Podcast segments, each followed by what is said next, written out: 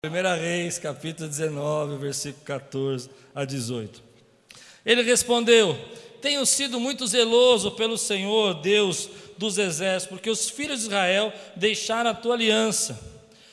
Derrubaram os teus altares e mataram os teus profetas à espada, só fiquei eu e eles então querendo tirar minha vida. Então o Senhor disse a Elias: Vá, volte ao seu caminho para o deserto de Damasco. Chegando lá, unja Azael como rei da Síria, unja também Jeú, filho de Ninsi, como rei de Israel, e Eliseu, filho de Zafate, de Abel, Meolá, como profeta em seu lugar. Quem escapar da espada de Azael, Jeú matará. Quem escapar da espada de Jeú, Eliseu matará. Também conservei em Israel sete mil Sete mil, todos os joelhos que não se dobraram a Baal e toda a boca que não o beijou. Vamos orar? Senhor, fala conosco nessa manhã, traz a tua palavra ao nosso coração. Vem Espírito Santo agora e alimenta a nossa vida. Em nome de Jesus. Amém. Essa semana eu fui assistir Star Wars. Quem assistiu Star Wars aqui? Quem não assistiu, alerta de spoilers. Não, não pode. Alerta, do que vem, alerta de spoilers. Por quatro vezes no filme aparece uma cena, não vou contar o filme, mas aparece uma cena falando assim: é, a, a ideia do inimigo, a vontade do inimigo é que, do, do lado da força, que você pense que você está sozinho. Aí passava mais uma cena, e a ideia do inimigo é que você pense que você está sozinho. E aí me lembrei que alguns tempos atrás eu tive justamente esse sentimento, um sentimento que eu estava sozinho. Eu não sei se você já sentiu isso, mas é uma sensação de que você está cercado de pessoas, mas você não tem ninguém. É uma sensação de que você tudo depende de você, ou que as pessoas se importam com você porque você faz alguma coisa. E se você em algum momento da sua vida não está fazendo aquilo, elas vão descartar você, você não vai ser importante para ela. Esse é um sentimento da nossa geração. É um sentimento onde nós olhamos para a nossa vida e nós sentimos que estamos sozinhos, apesar de termos as nossas famílias, ter a igreja, ter o nosso trabalho, mas uma sensação de que se você está vivendo hoje e você não produz, você não está, não fizer o que as pessoas querem que você faça, elas não vão se importar com você, você não tem valor para elas. E aí, naquele dia, eu estava orando, quando lembrei disso na hora do filme, né, que eu, faz uns, um tempo atrás isso, e eu comecei a sentir aquele sentimento de que eu estava sozinho, que eu não tinha ninguém, e que dependia tudo de mim, e que eu tinha que fazer as coisas, e o Espírito Santo veio no meu coração e falou assim: Ei, você não está sozinho, você não está sozinho. Esse é um sentimento que às vezes nos pega e nos derruba. No caso de, de, de, Elias, é interessante a história dele, porque se você for pensar, ele tinha acabado de vencer uma grande batalha. E ele tinha usado as pessoas para destruir os profetas de Baal, e muita gente foi atrás dos profetas de Baal e exterminou os profetas de Baal. No entanto, ele foge com medo de Jezabel, e ele vai para essa caverna, e ele fica com medo, e Deus se apresenta a ele, e ele fala assim: Senhor, eu fui zeloso pela tua palavra, eu fui desejoso de, de, de servir o Senhor, e só restou eu. E eu fiquei pensando quando li esse texto, e os outros que ajudaram ele a se livrar dos profetas malignos? Onde eles estavam? Ele viu aquelas pessoas. Não foi? As pessoas não foram até ele, perseguiram, e ele esqueceu dessas pessoas. Então ele tinha as pessoas do lado dele, porque elas ajudaram ele a exterminar os profetas de Baal, mas ele não conseguia enxergar. Então veio no meu coração, querido, que aí vem a graça de Deus na vida dele e fala: olha, Elias, você precisa entender que tem sete mil pessoas que eu preservei para estar com você, que estão, que não adoraram a Baal, que não beijaram a Baal, mas que são os meus. E aí vem a palavra que eu quero ministrar na tua vida hoje, meu irmão. Esse sentimento que você está sozinho, realmente é uma estratégia do inimigo para roubar a sua alegria, para roubar a sua paz. Você não está sozinho. Deus separou para você pessoas escolhidas por Ele para estar do seu lado, ainda que você não as veja, elas têm acompanhado você, elas amam você, você é importante para elas. É, meu irmão, você precisa entender isso. Foi isso a palavra que Deus me deu para entregar a você. Você é importante para essas pessoas. Talvez elas não retribuam da maneira como você espera, talvez elas não aceitem da maneira como você gostaria, ou te abracem, ou te elogiem o tempo todo. Não importa, você precisa entender: Deus tem colocado na sua vida pessoas para te ajudar, para te ensinar. Ele tem colocado na sua vida uma igreja, Ele tem colocado na sua vida uma família, Ele tem colocado na sua vida amigos que te cercam, pessoas que não vão conseguir resolver todos os seus problemas, é verdade, e que nem sempre vão estar bem para ajudar você em todo momento da sua vida, mas foram colocadas por Deus para estar do teu lado, abençoar você, meu irmão. Você não está sozinho. Então eu venho aqui denunciar isso, esse espírito da nossa geração que embora nós estejamos cercados por tantas pessoas, sempre nos sentimos sozinhos. E eu vou ser muito simples: há pessoas que amam você, há pessoas que sentem sua falta. Ah, muita gente pode te criticar, muita gente pode não te valorizar, mas eu tenho certeza que há pessoas aqui que, quando você não está, sentem que você não está, percebem que você é importante. Isso é uma coisa que você precisa trazer para a tua vida, porque quando nós nos sentimos sozinhos dessa maneira, nós adoecemos nós ficamos doentes. Nós começamos a achar que nada tem valor para a nossa vida.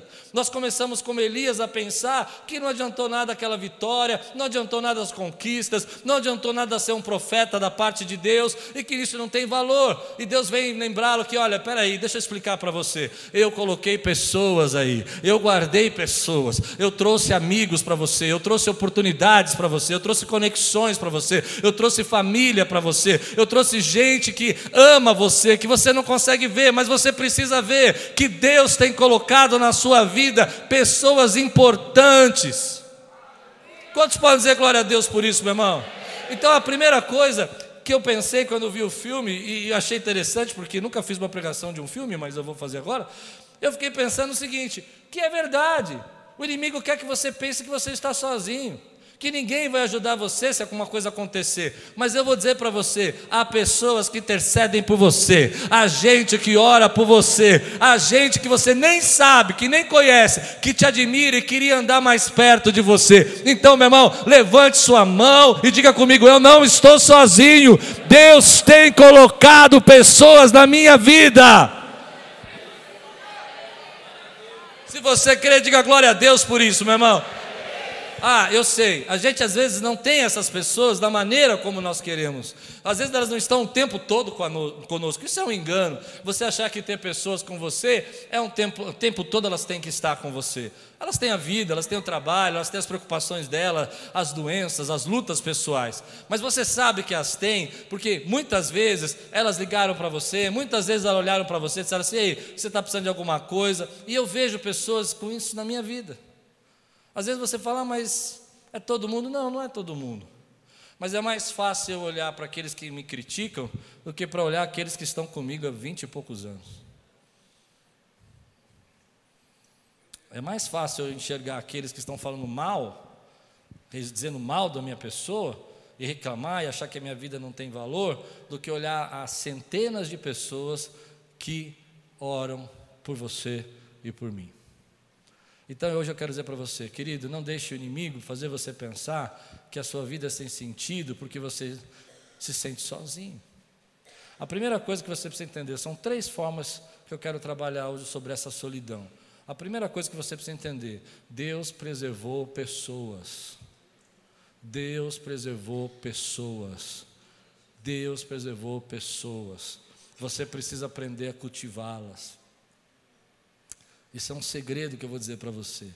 A nossa geração é uma geração que tende a se isolar.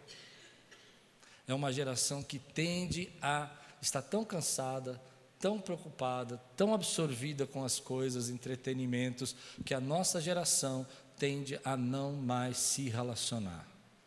Quando nós nos relacionamos, geralmente é porque nós temos algum tipo de tratativa, de negócio. eu não, não quero usar uma palavra ruim, porque nem sempre é ruim, mas eu vou usar, não tenho outra. Algum tipo de interesse, eu não entendo de interesse de interesseiro, mas de interesse de conexão.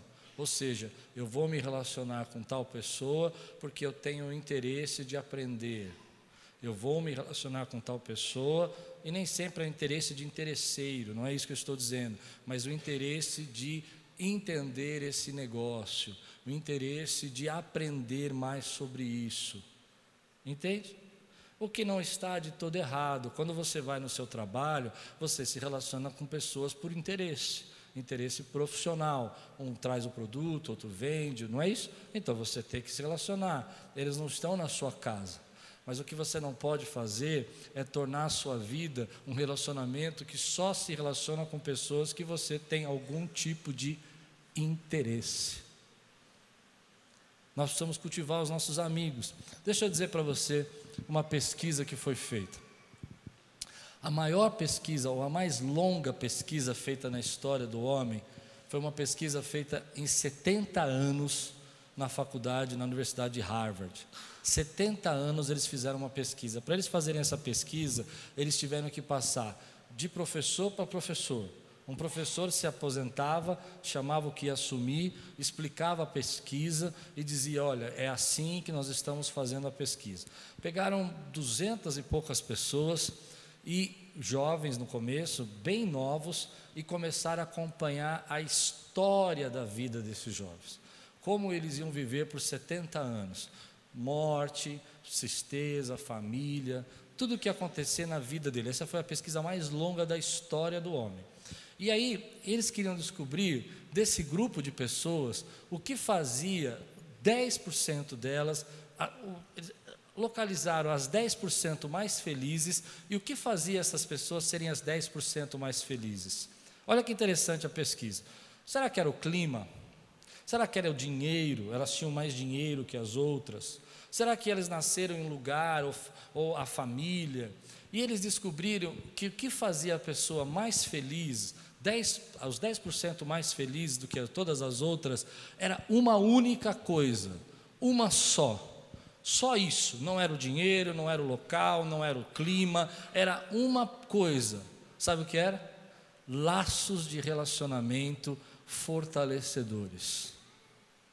Laços de relacionamento. As pessoas mais felizes mais felizes são as pessoas que aprendem a se relacionar durante a sua vida.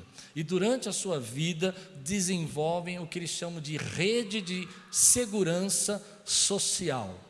O que é uma rede de segurança social? São aquele amigo que você pode pegar um telefonema e dar uma ligada, é aquela pessoa que você às vezes está em casa e é um parente seu e você gosta de estar com ele, quando você está com ele você ri, você se alegra, você fala para ele, meu, venho aqui porque você me diverte. Já tem essa pessoa na sua vida? Aquela pessoa que você gosta de desabafar, falar. Essas pessoas que desenvolveram isso, elas eram mais felizes.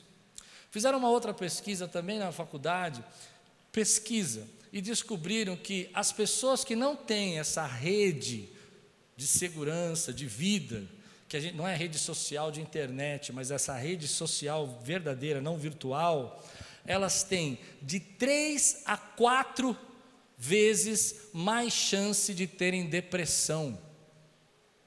Ou seja, eles descobriram que quando a pessoa não tem uma rede de amizade forte, uma rede de relacionamento forte, seja familiar, e às vezes nós não temos, como o nosso, no meu caso, por exemplo, que a minha família foi uma família dividida, rachada, de divórcios, né? Então a gente não teve aquela família, sabe, margarina, sabe aquela família margarina que a mãe chega já penteada, com vestido e tal, e o marido, o pai feliz, eles sentam na mesa e os filhos tudo comportadinho, com gel na cabeça. Papai, passa margarina. Não, minha família não era assim, minha família era prato voando, era. Ah, não tinha esse negócio. Não era aquele da família do céu. O Celso era margarina, senta e tal. A minha era. Pegou isso aí porque, moleque? Pá! Hum. Tomar leite em casa era briga de foice, era um, um litro para cinco. Então quem chegasse atrasado ficava com meio copo. Lá em casa não tinha esse negócio, estou indo. Se você fosse estou indo, você chegava já acabou a comida, irmão. É melhor você chegar primeiro. Então eles estão dizendo que nós, com a nossa vida, se nós não desenvolvemos relacionamento, nós vamos ficar doentes. Um outro psicólogo que eu acho interessante, um canadense, muito interessante, ele escreveu um livro e ele fala sobre algumas coisas que ele ajuda as pessoas a saírem da depressão. E sabe o que ele diz para ajudar as pessoas a sair da depressão? É, você precisa voltar a se relacionar. A tendência nossa, quando estamos deprimidos, é entrar nas nossas cavernas, como Elias fez, é ficar trancado e não querer falar com ninguém, e não querer ser amizade. Eu não vou na liga, eu não vou me relacionar, eu não vou à igreja, eu não faço amigos, eu não estou bem, eu não estou legal. Quando eu estou legal, eu vou. É justamente ao contrário. Se você não está bem, não está legal, é que você precisa deles. É que você precisa ir. E nós estamos ficando mais deprimidos porque nós não temos esse relacionamento. Nós não estamos conseguindo ver esses relacionamentos funcionar na nossa vida. Olha o que a Bíblia fala. Vamos ver juntos aqui. Eclesiastes capítulo 4.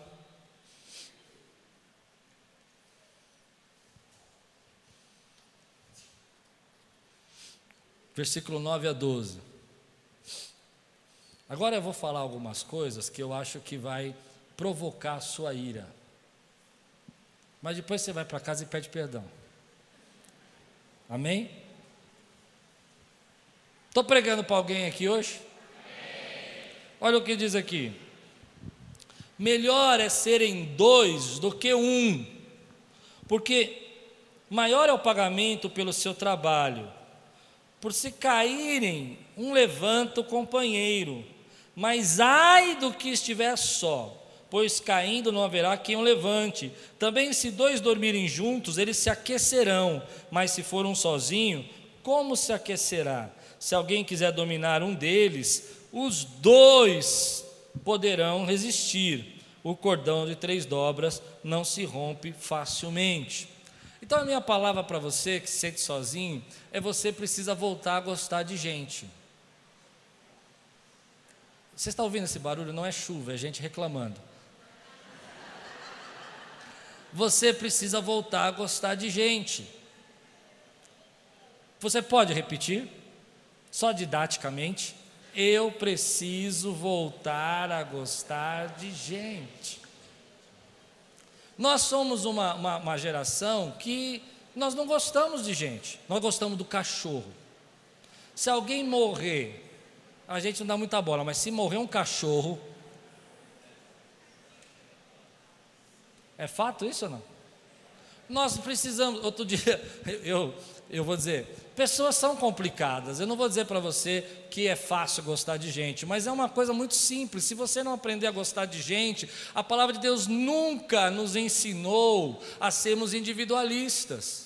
A Bíblia nunca disse para nós que o caminho de um cristão é ser individual. Os dons que você recebe, a palavra que você recebe, até os recursos que você tem, Deus vai lhe dar para abençoar alguém não é individual, a benção não é sua. Se eu não entrego aquilo que Deus me deu, eu não tenho mais, eu não recebo. Para eu receber, eu preciso entregar o que Deus tem me dado. E se eu não entregar o que Deus me deu, eu não vou ter mais a fonte, não vai jorrar sobre mim. E nós estamos vendo um momento que o nosso individualismo tem falado mais alto. Sou eu, eu preciso. E há uma coisa que tem roubado a nossos relacionamentos, e você precisa saber: nós estamos sendo roubados porque é mais fácil ser entretido do que relacionar-se. Entretenimento é mais fácil que relacionamento. Eu vou no cinema, fico duas horas ouvindo lá o cara falar, fazendo raios e trovões para todo lado. Eu falo, uau, que legal. Vou embora, não falei com ninguém, não conversei com ninguém, ninguém me machucou, ninguém falou nada para mim, ninguém me incomodou, ninguém me irritou. Mas entretenimento não vai trazer saúde para a tua vida. Então nós estamos vivendo entretenimento no lugar de relacionamento, mas não foi sempre assim. Não foi sempre assim. É só você olhar, por exemplo, num restaurante que você vai. Você vai ver quatro pessoas comendo e elas olhando para o celular. E muitas delas estão fazendo o quê? Jogando joguinho, vendo rede social. Porque entretenimento é melhor, mais fácil que relacionamento. Mas se você quiser ter saúde na tua vida, tanto espiritual como financeira e, emocional, você precisa voltar a se relacionar e voltar a gostar de gente. Falei de novo. Não existe uma igreja que não gosta de gente. Vocês estão rindo, mas é sério. Nós somos uma igreja que não gosta de gente. Eu não gosto de estar com as pessoas. As pessoas são muito chatas. E quando a gente gosta de andar com pessoas, a gente gosta de andar só com aquelas pessoas selecionadas a dedo que nós achamos que são top.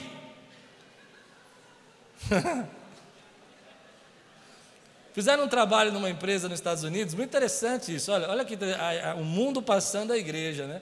E eles descobriram que os trabalhadores que não se relacionam trabalham mal. Então, assim, é claro que uma igreja não pode fazer isso, né? Mas eles fizeram um quiosque, pastor Carlos, e fizeram um happy hour de sexta-feira lá. Só para o pessoal sair lá e ficar lá, toda sexta. E sabe quantos por cento aumentou a produção da empresa? 30%. 30%. Por quê? Porque as pessoas aprenderam a se relacionar. Se uma igreja quer crescer, ela precisa aprender a se relacionar.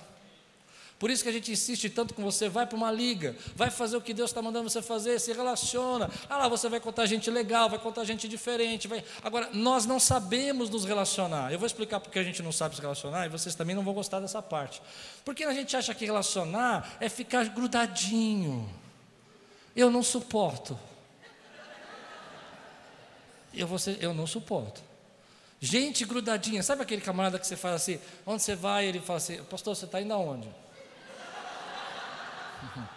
Eu falo, eu vou no banheiro. Ele fala, ah tá. Mas só vai demorar? Ninguém aguenta isso, irmão. Aguenta não? Não, tem que ter espaço. Eu aprendi uma coisa que é muito interessante. Não muito longe, para que eles percam você de vista e não se lembrem de você. Não muito longe, para que eles não esqueçam que você existe isso no seu trabalho e tudo mais, e não muito perto para que os chifres deles não não machuquem você. Às vezes nós estamos tão perto que a gente fica se esbarrando, fica brigando porque está grudado. E aí a pessoa, eu, eu, eu, já, eu tenho uma coisa que eu nunca falei aqui na igreja, mas eu vou falar, vou aproveitar que a minha amiga Andréia está aqui, hoje eu vou falar. Irmão, uma coisa muito séria, ó. Quando eu vejo grupinho grudado na igreja, que fica, ai, ai, ai, nós vamos junto, nós vamos junto. Eu, falo, eu conto assim, ó, dou seis meses para brigar todo mundo.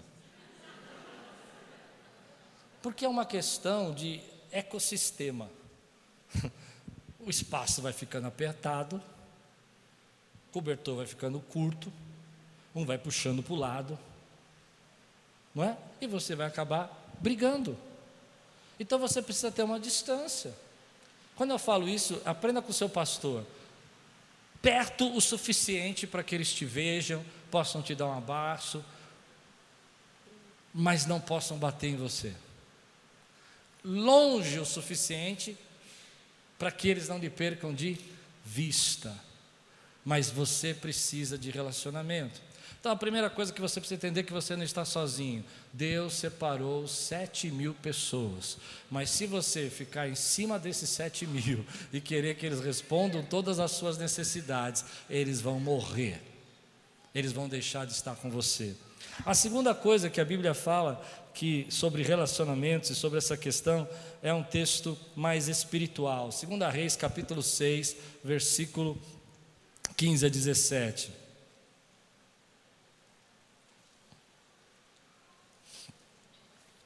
Nós precisamos nos relacionar porque amor faz parte do nosso design. Por isso nós estamos ficando doentes. Quando nós deixamos nos relacionar, nós deixamos o nosso design. O nosso Senhor criou a gente com amor. E o amor faz parte do relacionamento. Agora, às vezes nós nos sentimos tão sozinhos, porque numa outra dimensão, nós achamos que Deus não está do nosso lado. E esse texto fala muito comigo, diz assim: O servo do homem de Deus levantou-se bem cedo, e ao sair, eis que tropas, cavalos e carros de guerra haviam cercado a cidade. Então o moço disse a Eliseu: Ai, meu senhor, que faremos? Ele respondeu: Não tenha medo. Eu amo esse versículo, porque são mais os que estão conosco do que os que estão com eles. Você que se sente sozinho, ponha na sua cabeça: Deus tem mandado as suas tropas de anjos. Ele tem cercado você com a glória dele. Aí diz o texto: E Eliseu orou e disse: Senhor, peço que te abras os olhos dele para que veja. Esse ano é o ano da visão 2020, uma visão plena. Eu peço a Deus que Deus abra os seus olhos para que você veja o exército que Ele tem posto ao teu redor, para que você veja a multidão de anjos que Ele tem cercado diante de você, que você não está sozinho, que Ele disse na Sua palavra que Ele nunca ia te deixar, nunca ia te abandonar, meu irmão. Eu não ando sozinho, eu ando cercado pelos anjos do Senhor, porque a Bíblia diz que os anjos do Senhor acampam ao nosso nosso redor, andam do nosso lado. Essa é a mentira de Satanás. Há pessoas que estão do seu lado, que Deus separou, e você precisa cultivar essas pessoas, você precisa cuidar delas. Elas são tuas, mas você precisa dar a aguinha, dar um pouquinho de espaço, dar sol, como uma planta, os seus relacionamentos. Mas também Deus não te deixou sozinho, porque ainda que você esteja andando pelo vale da sombra da morte, diz a Bíblia: não temerei mal algum, porque o Senhor está com você ali, a vara e o cajado dele te consolam. Ah, meu irmão, abra os seus olhos espirituais para você ver que Deus tem cercado você das bênçãos dele e da presença dele na sua vida. Quantas vezes eu escuto pessoas dizendo assim para mim, pastor, eu acho que Deus não se importa comigo, Deus não está comigo.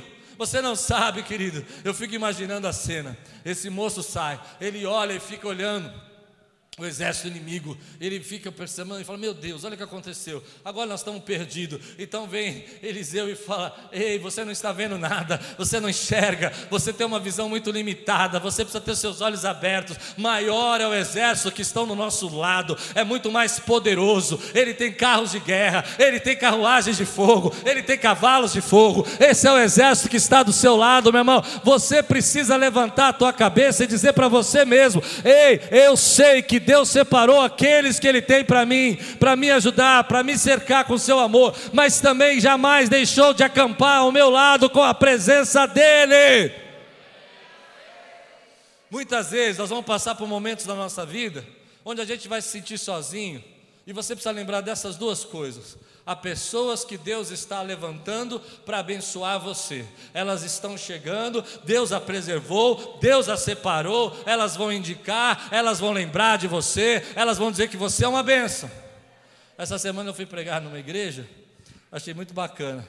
Uma, uma moça diaconias da igreja, ela chegou e falou: oh, que legal conhecer vocês. Eu tomei um susto assim, voltou para Lupe, ai Lupe. Eu falei. Eu falei, tudo bem? Ela, tudo bem.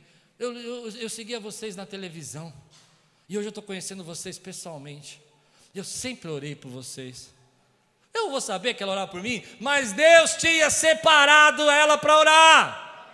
Sabe o que Deus estava dizendo? Filho, ainda que você não veja, ainda que você não saiba, há pessoas que estão clamando por você. Não pare, não desiste. Abre os seus olhos, tenha uma visão. Esse ano é o ano de você enxergar as pessoas que Deus colocou do seu lado, que são verdadeiramente seus amigos, que são pessoas que te amam, pessoas talvez mais simples, talvez mais chiques, não importam. Elas são separadas por Deus para você ver o exército que está acampado ao seu redor. Abre os teus olhos e peça para Deus: Deus, aonde eles estão? Eles estão aqui. Saia dessa depressão, ligue para eles, abrace eles, fala muito obrigado, porque sempre tive vocês. Se você recebe, diga glória a Deus por isso, meu irmão. Numa visão 2020, você começa a enxergar essas pessoas. E começa a enxergar também Deus do seu lado. As pessoas vêm para você e falam assim: olha, isso aqui vai acontecer. Você precisa entender o que eu vou pregar agora. Isso vai acontecer, olha que problema, olha que situação. Não, não, você não entendeu. Olha o exército está comigo. Você está me mostrando o poder bélico do inimigo, eu estou te mostrando o poder bélico de Deus. Você está me mostrando que a pessoa pode fazer, o que pode acontecer, é porque você não sabe quantos estão ao meu lado. Maior é os que estão ao meu lado. Eu quero denunciar esse espírito de individualismo, você me ajuda? Eu quero quebrar isso. Nós somos um exército, meu irmão. Nós temos que estar unidos. Nós temos que proclamar a palavra e amar as pessoas. Se a gente não se amar nós aqui dentro, como que nós vamos amar o povo lá fora? Quem recebe essa palavra hoje aqui, meu irmão? E não é amar só dizer assim, cumprimente seu irmão, diga que o ama. Eu falei, pastor, antes que essa palavra é difícil de pregar, porque nós estamos quebrando um paradigma de ser individual, de ser egoísta, de querer relacionamentos só que nos possam trazer algum interesse. Deus está dizendo aí, abre os seus olhos, enxerga a quantidade de gente que eu separei para você, que eu preservei, e ainda os anjos que estão acampados ao seu redor. Você não está sozinho. Você não está sozinho. Se você crê, levante sua mão e diga assim: Eu não estou sozinho. Você precisa olhar para dentro de você e dizer: Eu não estou sozinho. Pode parecer esquisito, mas eu preciso ministrar. Diga para você: tem gente que gosta de mim. É estranho isso, mas a gente acha que às vezes que tem gente que não gosta da gente. Então, vou dizer, tem gente que me ama. Eu sou importante para muita gente.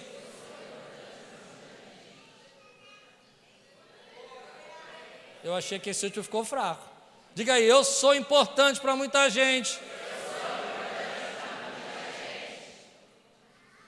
Tem gente que se eu for levado para a glória vai sofrer.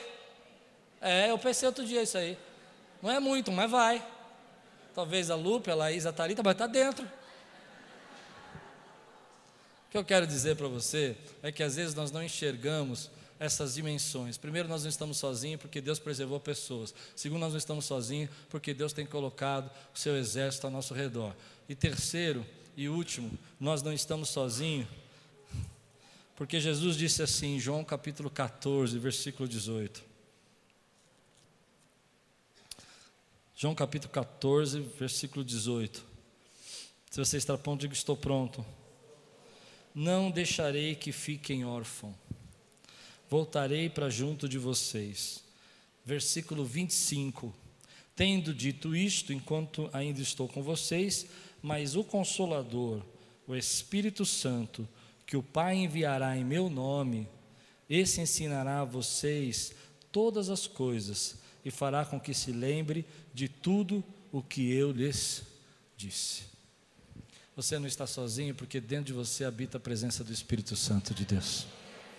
Você não está sozinho, querido, porque você é templo desse Espírito Santo.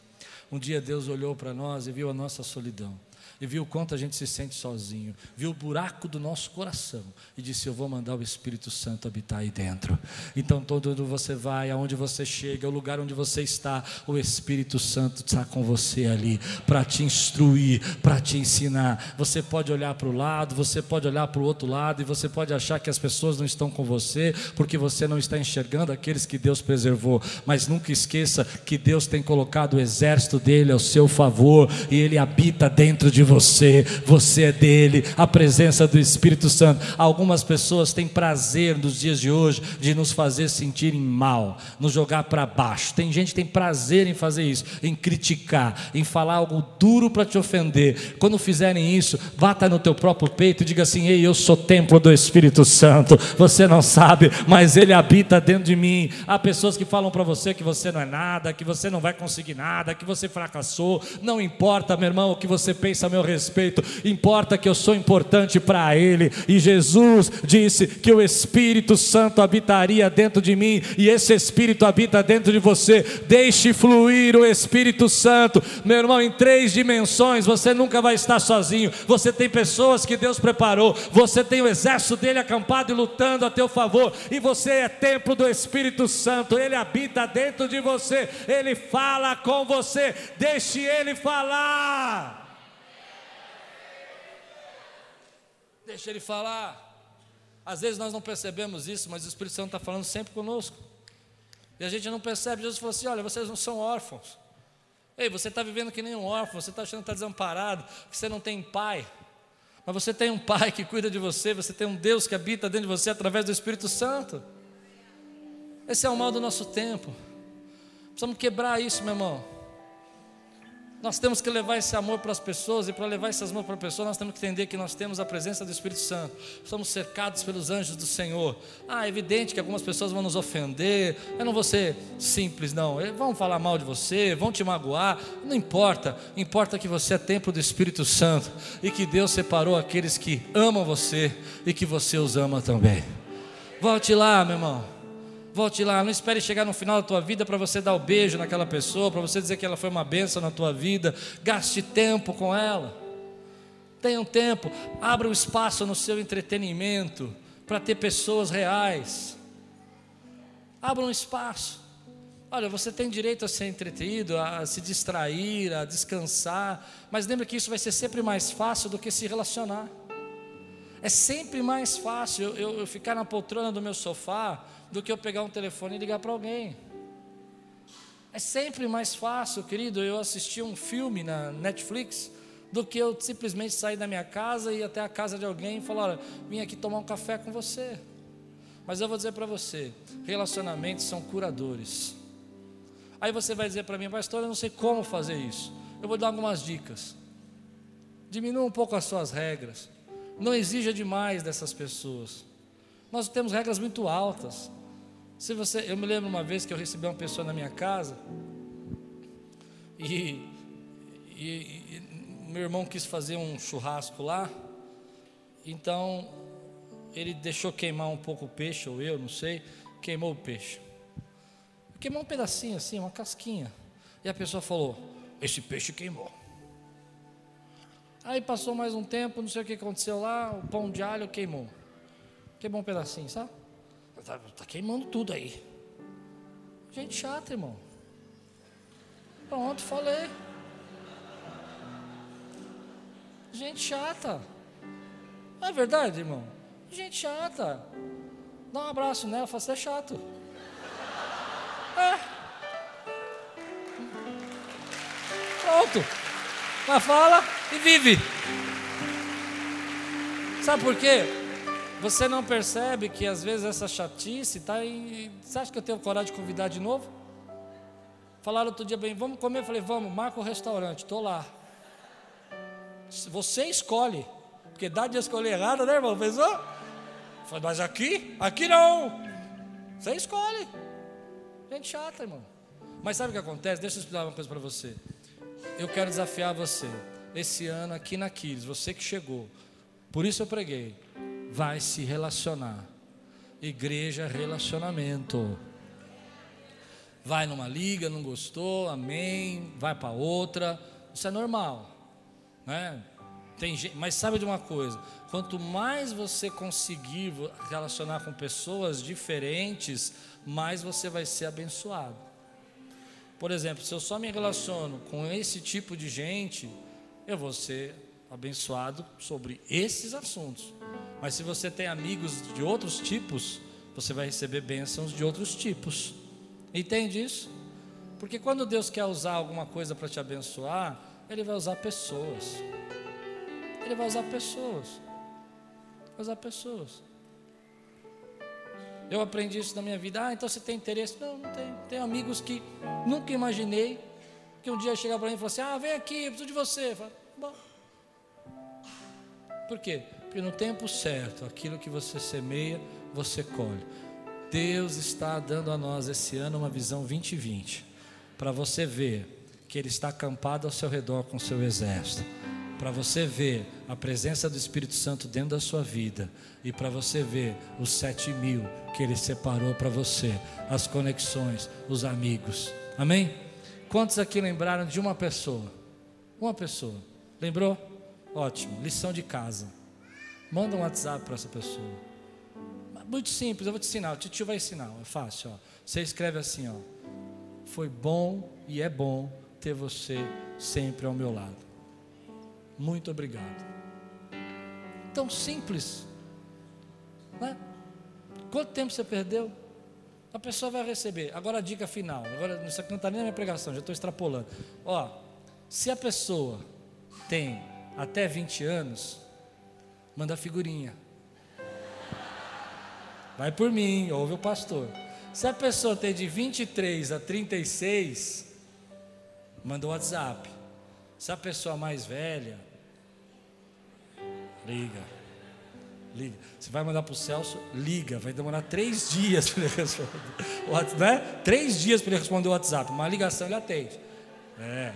Eu aprendi. Quer dizer, eu quando desligar, antes de responder um recado, eu falo, quantos anos tem essa pessoa?